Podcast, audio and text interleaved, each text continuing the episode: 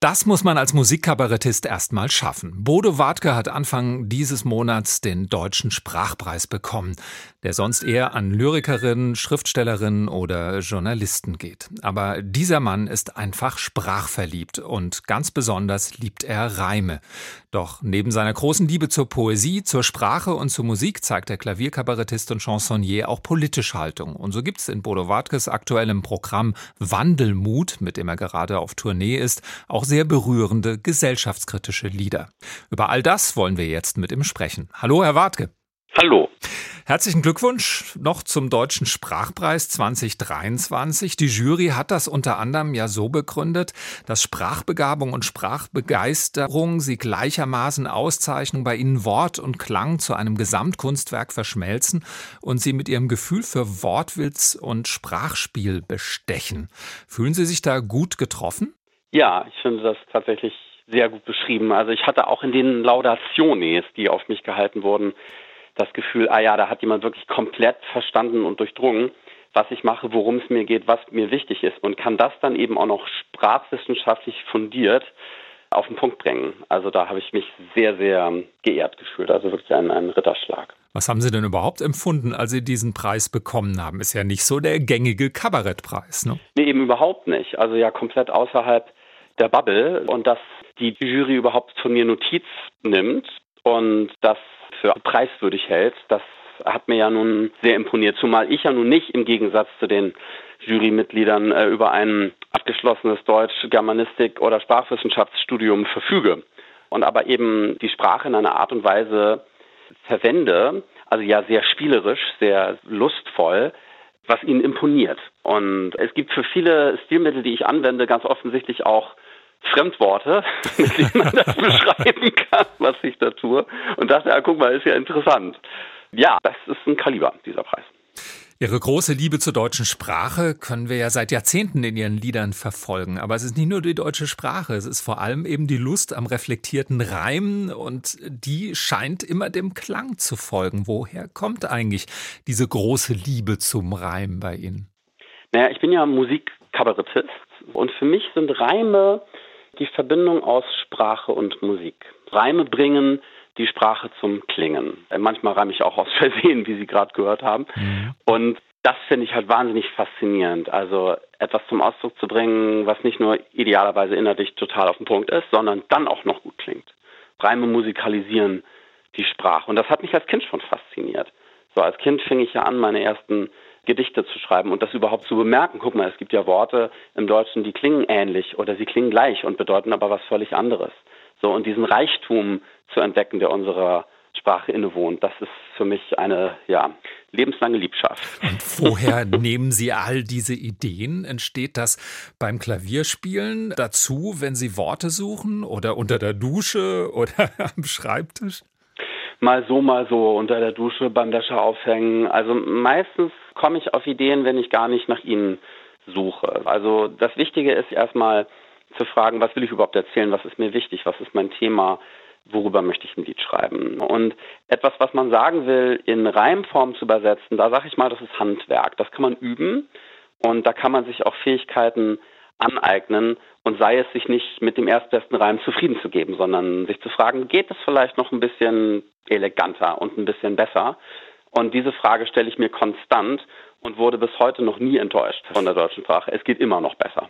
Ist es denn auch die deutsche Sprache selbst, die Sie inspiriert? Denn Deutsch gilt ja eigentlich als eher holprig zum Singen, aber vielleicht ist es gerade eine besondere Herausforderung. Also ich kann das mit der Holprigkeit nicht bestätigen. Da gibt es ja nun auch genügend Beispiele. So, es braucht dann immer irgendeinen, der damit anfängt und auf einmal merkt man, oh, guck mal, Deutsch klingt ja voll cool. Also bestes Beispiel, was mir einfällt, ist Peter Fox, also mhm. der angefangen hat, Texte zu schreiben in einer Art und Weise, wie man sie so vor noch nicht gehört hat. Oder Rilke. Ich finde, die deutsche Sprache hat ein ganz großes Potenzial und eben auch eine ganz große ähm, Wandelbarkeit, dass es einfach ein leicht zu entkräftendes Vorurteil ist, ihr zu unterstellen, sie wäre sperrig und hölzern. Das ist sie nämlich nicht. Im Gegenteil, ich finde sie sogar äußerst variantenreich und ganz präzise. Das kann ich nun sagen, weil Deutsch halt die Sprache ist, die ich am besten beherrsche, so meine Muttersprache. Ich glaube, dass jede Sprache ihre Finessen, ihre Feinheiten, ihre Besonderheiten hat. Aber über Deutsch heißt es ja nun auch wissenschaftlicherseits, es ist eben die Sprache, mit der man viele Sachen besonders gut auf den Punkt bringen kann. Und gerade aus dem geisteswissenschaftlichen Bereich sind ja nun auch viele Worte durch das Deutsche geprägt. Ne? Also allein die ganzen Worte, die Freud benutzt hat, die werden ja in anderen Sprachen nicht übersetzt, sondern mhm. da heißt es dann eben auch über ich. Denken Sie denn auch im Alltag gereimt manchmal? Gerade eben ist Ihnen zufällig einer rausgerutscht, aber passiert das immer wieder, dass Sie das auch in Reim denken, in Reimkultur denken? naja, also ich glaube, mir fallen Reime schneller auf. Das passiert ja ganz oft, dass wir irgendwas sagen und es reimt sich, ohne dass wir es beabsichtigt hätten. Mir passiert das ständig und ich bemerke das aber auch jedes Mal sofort. Und ich finde, das sind auch die schönsten Reime, die halt den natürlichen Sprachfluss nicht unterbrechen oder ihm nicht widersprechen. Da ist schon wieder passiert. So. also es passiert einfach. Und wenn Sie in der Öffentlichkeit erkannt werden, wollen die Leute dann auch immer gleich was Gereimtes von Ihnen hören? Wenn Sie morgens beim Bäcker stehen, müssen Sie dann die Brötchenbestellung reimen? Nein, nein, nein. Aber ich werde das in Radiointerviews gefragt. So können Sie nicht mal jetzt noch ein Reim, fällt Ihnen nicht irgendwas ein? Und ich, manchmal fällt mir was ein. Aber oft sage ich dann auch, naja, also die Reime sind bei mir häufig das Resultat längerer Überlegungen, eben weil ich mich frage, na, geht das nicht noch besser und kriegt man da nicht noch einen Doppelreim rein oder eine Alliteration, irgendein anderes sprachliches Schmankerl, das dazu führt, dass es noch besser klingt. So, und das ist dann häufig das Resultat eines langen Ringens, bis ich dann was hab, wo ich sage, bam, so, und das kann ich nicht immer so gut auf Knopfdruck raushauen, sondern da muss ich mich dann mal einen Tag zurückziehen und zurückrufen. Und das ist natürlich bei Radiointerviews dann immer schwierig. Deswegen frage ich Sie danach auch nicht. Aber ich finde es sehr schön, dass, ja. Sie, dass Sie Peter Fox erwähnt haben. Ich finde auch die Ärzte zum Beispiel im Pop machen sehr sorgfältige Texte. Texten ist einfach auch eine Arbeit. Gute Texte schreiben. Da braucht man viel Sorgfalt, viel Sprachgefühl. Und das zeichnet eben ganz wenige, finde ich, aus, im deutschen Pop zumindest. In Ihrem Metier natürlich vielleicht mehr Menschen. Das Publikum genießt Ihre Reime, Ihren Sprachwitz, erlebt eine große Spielfreude Vorfreude im Konzert und es wirkt alles ganz spielerisch leicht, aber es steckt eine ganze Menge Arbeit dahinter, oder? Ja, also wenn man sich diesen Anspruch stellt, den ich mir stelle, wie Sie schon gesagt haben, in Popmusik tauchen ja häufig Texte auf, bei denen ich auch sagen würde, hm, wärst du da besser nochmal beigegangen, das ist ja so, mh. Hm. So, und dann wiederum, und das ist ja das Schöne an der Musik, ist ja, also das Tolle an ihr, dass sie die Sprache eigentlich nicht braucht. Musik braucht keine Worte, sie wird universell verstanden. Musik ist die direkte Übersetzung von Gefühl in Schall. Also die Musik sagt im Grunde schon alles.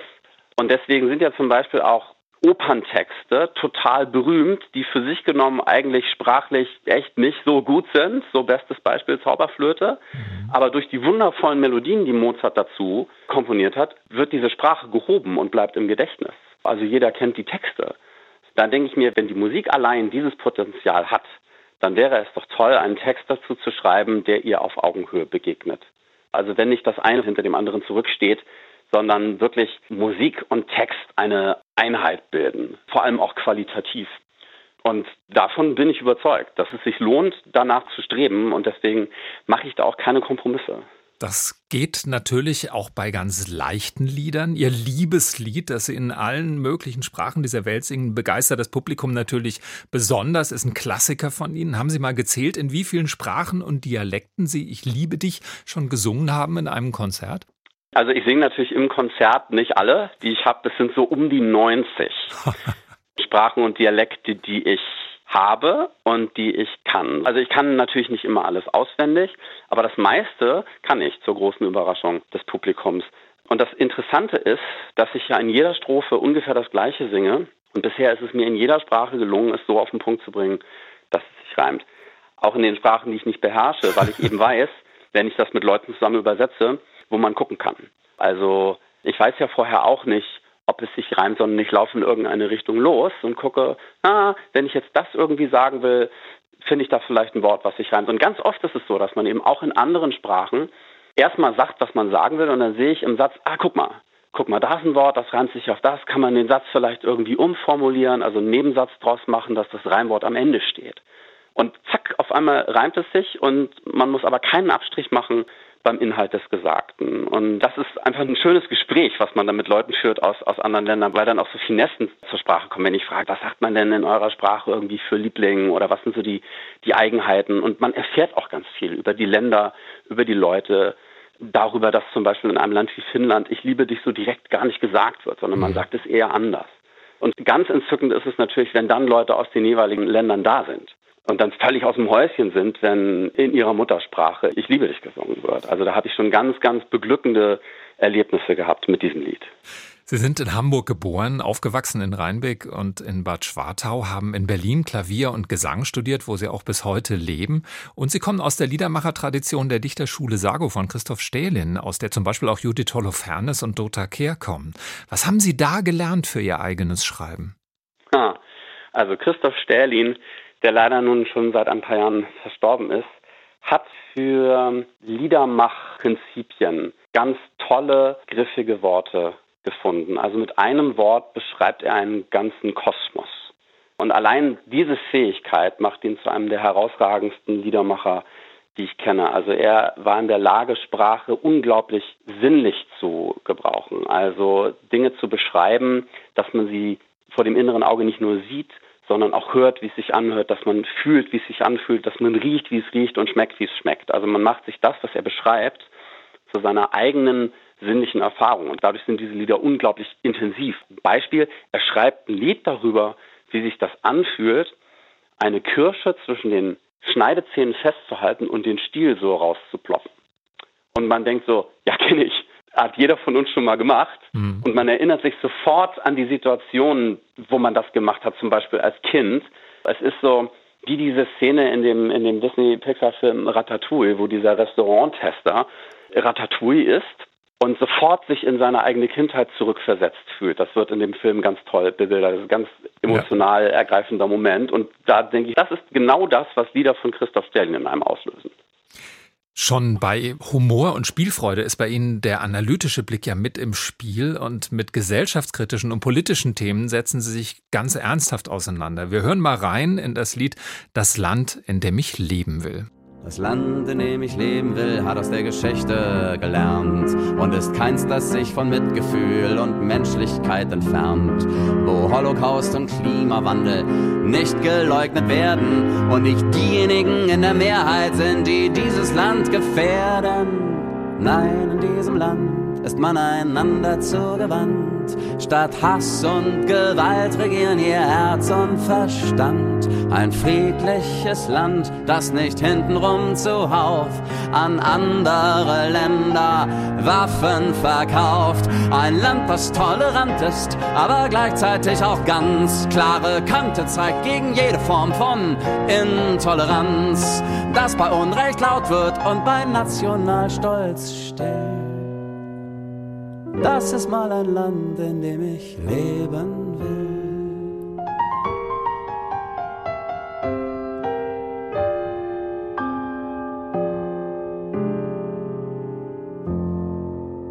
Ein Plädoyer für Demokratie, Toleranz, Weltoffenheit, auch für den Klimaschutz. Das Lied ist schon ein paar Jahre alt, aber aktueller denn je.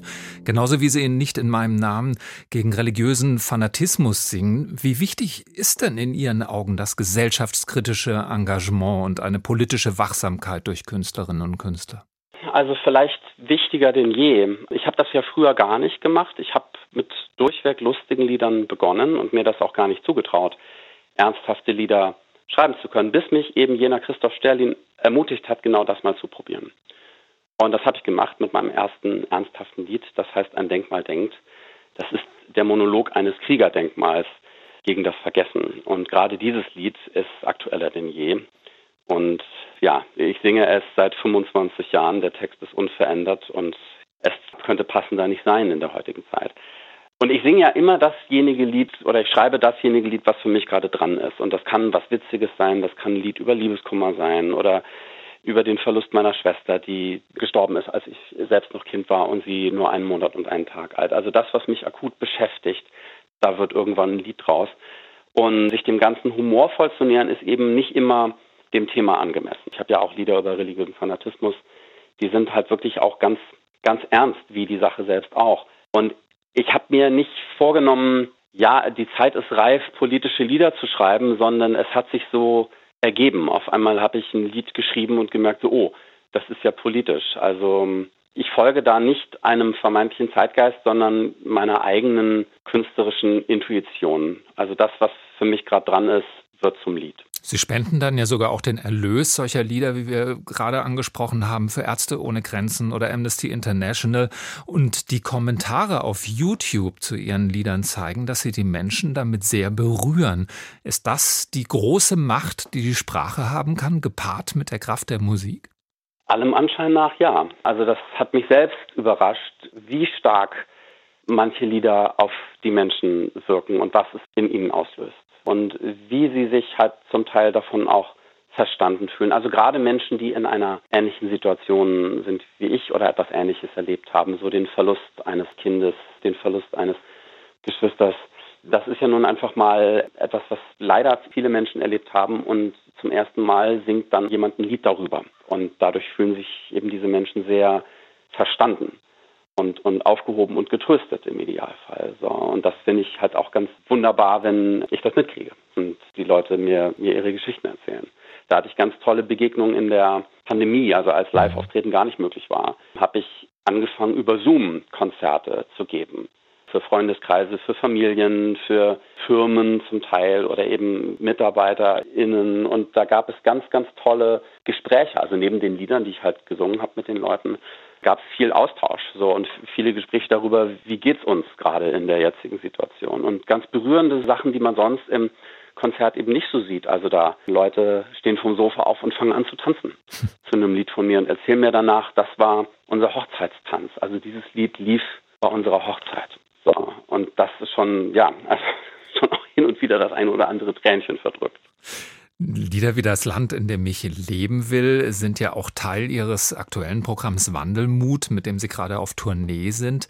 Führen Sie mit Wandelmut auch den Wankelmut aufs Glatteis sozusagen? Das ist ja ein Wortspiel, Wandelmut. Gibt es ja eigentlich nicht. Genau, also nun sind halt alle meine Programmtitel mehr oder weniger ein Wortspiel. Es fing an mit, ich denke, also singe ich, das nächste Programm hieß Achillesferse mit V. Und das dritte Programm Noah war ein Archetyp. Das vierte Programm Klaviersdelikte. Und das fünfte, was wenn doch? Das erste Mal kein Wortspiel, aber ein, ein sehr zentraler Satz, eine sehr zentrale Frage innerhalb des Programms. Und eben jetzt Wandelmut anstelle von Wankelmut. Und ich finde das eben auch ganz witzig, wie ein Wort sich verändert oder erst entsteht, wenn man ein Detail daran ändert, zum Beispiel einen Buchstaben. So, und aus einem eher negativ konnotierten Wort wie Wankelmut dann auf einmal ein zusammengesetztes Wort gibt, was es so erstmal nicht gibt, was man aber im Deutschen sofort versteht. Das ist ja auch das Besondere und Tolle an unserer Sprache. Man kann irgendwelche Substantive zusammenpacken und alle sagen, ja sicher, na klar, Fußboden-Schleifmaschinenverleih, logisch, versteht man sofort. Und Touristen aus anderen Ländern stehen vor dem Laden, wo dran steht Fußboden-Schleifmaschinenverleih und können es nicht fassen und machen Fotos von diesem Wort. Was sind denn das für komische Worte? Und für einen selbst ist es ja total normal. So, was könnte dieses Wort bedeuten? Wandelmut. Da kann man ja ganz viel assoziieren und das fand ich wahnsinnig spannend. Außer dem Mut zum Wandel eben halt auch noch die Nähe zu Wankelmut. Was soll sich da überhaupt wandeln? Da dachte ich, ja, bam, also das ist ein super Programmtitel. In die engere Auswahl geschafft haben es auch andere, wurden aber nicht genommen, wie zum Beispiel das Wandeln ist des Müllers Lust oder die Wandelblüte. Ich finde Wandelmut ganz toll und Sie erklären das ja auch schön im Booklet zur gleichnamigen CD dazu. Zeit zu handeln, hab Mut und glaub mir, der Wandel tut dir ganz gut. Aber vor Wandel hat ja gerade unsere überalterte Gesellschaft große Angst und ich habe auch bei den engagierten Texten, ob das im normalen Kabarett oder bei Ihnen ist, immer so das Gefühl, das ist vor allem Selbstvergewisserung für Leute, die sowieso so ticken. Oder erreichen Sie damit auch Querdenker, Extremisten, die da fürchterlich aufgebracht sind und Sie dafür anfeinden für das, was Sie da singen? Gibt's das? Hm, also ich bin in der Pandemie angefeindet worden dafür, dass ich ein Lied über Christian Drosten geschrieben habe und seinen Podcast, den ich halt damals gehört habe und der mich halt auch getröstet hat und den ich sehr informativ fand. Und als ich dann das Lied darüber sang, war ich ganz erstaunt. Also da habe ich das dann erst mitgekriegt, dass es Leute gibt, die den gar nicht gut finden und dachte so, aha, oh Gott, was ist denn da los? Und ach, Herr Jemini. Ähm, ich stehe aber nach wie vor zu diesem Lied. Also ich habe das geschrieben, weil ich das so empfunden habe. Und Gott, ja, also da kann ja jeder seine eigene Meinung haben und seine eigenen Lieder drüber schreiben. Ich war eben nur erschüttert, wie wahrscheinlich viele über die Art und Weise, wie halt Kritik vorgebracht wurde und mhm. wie die Leute sich da gegenseitig an die Gurgel gingen. Also im Idealfall nicht buchstäblich, aber verbal. Und ich dachte, Leute, um Himmels Willen, was ist denn hier los? Also das hat mich schon arg erschüttert. So, und natürlich passiert es immer wieder, dass nicht alle was mit meinen Liedern anfangen können. Oder dann eben nur mit bestimmten. Also die halt sagen, ja, hier, die lustigen Lieder, die finden wir super von früher, aber jetzt dieser ganze politische, ernsthafte Quatsch, muss das sein? Mhm. So, oder Leute, die sagen, genau umgekehrt, ja, endlich, so endlich singt der mal wieder über Themen, die interessant sind und nicht hier ein benutzerdefiniertes Liebeslied nach dem anderen. Also, letztendlich ist es ja ein Angebot und eine Einladung, sich mit meinen Sachen zu beschäftigen und die kann man auch gerne ausschlagen. Das ist ja okay. Ich glaube, ich habe eine große Bandbreite und da ist für viele Leute was dabei, aber mit Sicherheit nicht für alle und das ist auch in Ordnung. Also ich finde ja auch nicht alles gut und wer keinen Bock hat auf die Sachen, muss sich damit ja nicht beschäftigen. Ich wundere mich dann immer im Internet so, ja, wenn du es blöd findest, dann schreib doch jetzt nicht noch unter das Video drunter, dass es blöd findest. also das, dann mach doch mit der Zeit, die das dich kostet, lieber was, was du schön ja. findest, anstatt all den Dingen Ausdruck zu verleihen, die du blöd findest. Aber naja, so ist es halt. Unsere Gäste dürfen sich am Ende immer einen Musiktitel wünschen. Sie haben sich von der Liedermacherin Dota Kerr den Titel Bademeisterin gewünscht. Warum gerade diesen Titel? Also ich kenne ja Dota nun schon sehr, sehr lange. Dota ist damals ähm, auf meine Empfehlung zu Sago gekommen. Also da war ich selbst erst kurz bei Sago, habe Lieder von Dota gehört und dachte, das ist so unglaublich gut ich muss mit ihr Kontakt aufnehmen und ihr von Sago erzählen. Und sie kam dann auch sofort dazu und war davon genauso begeistert wie ich. Und ich finde einfach, allein die schiere Menge an Liedern, die Dota schreibt, also gefühlt macht sie ja ein Album pro Jahr, ist unglaublich. Und die sind alle gut.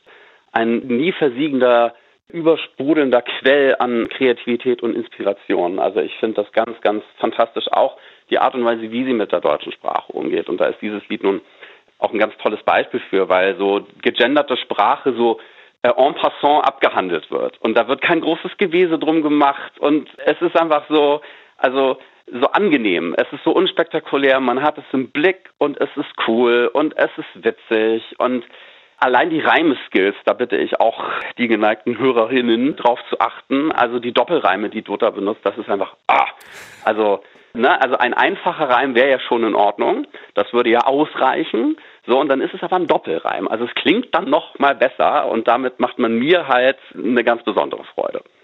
Wir werden gleich ganz besonders drauf achten. Der Musikkabarettist und Chansonnier Bodo Wartke in SWR 2 am Samstagnachmittag. Wenn Sie jetzt Lust bekommen haben, ihn live zu erleben, für den Auftritt heute Abend in der Stadthalle Sindelfingen gibt's noch ein paar Restkarten. Und im Herbst kommt er dann wieder, unter anderem nach Singen, Balingen und Freiburg. Alle Auftritte finden Sie auf seiner Website bodowartke.de. Vielen Dank, Bodo Wartke, und weiter viel Erfolg. Vielen, vielen Dank.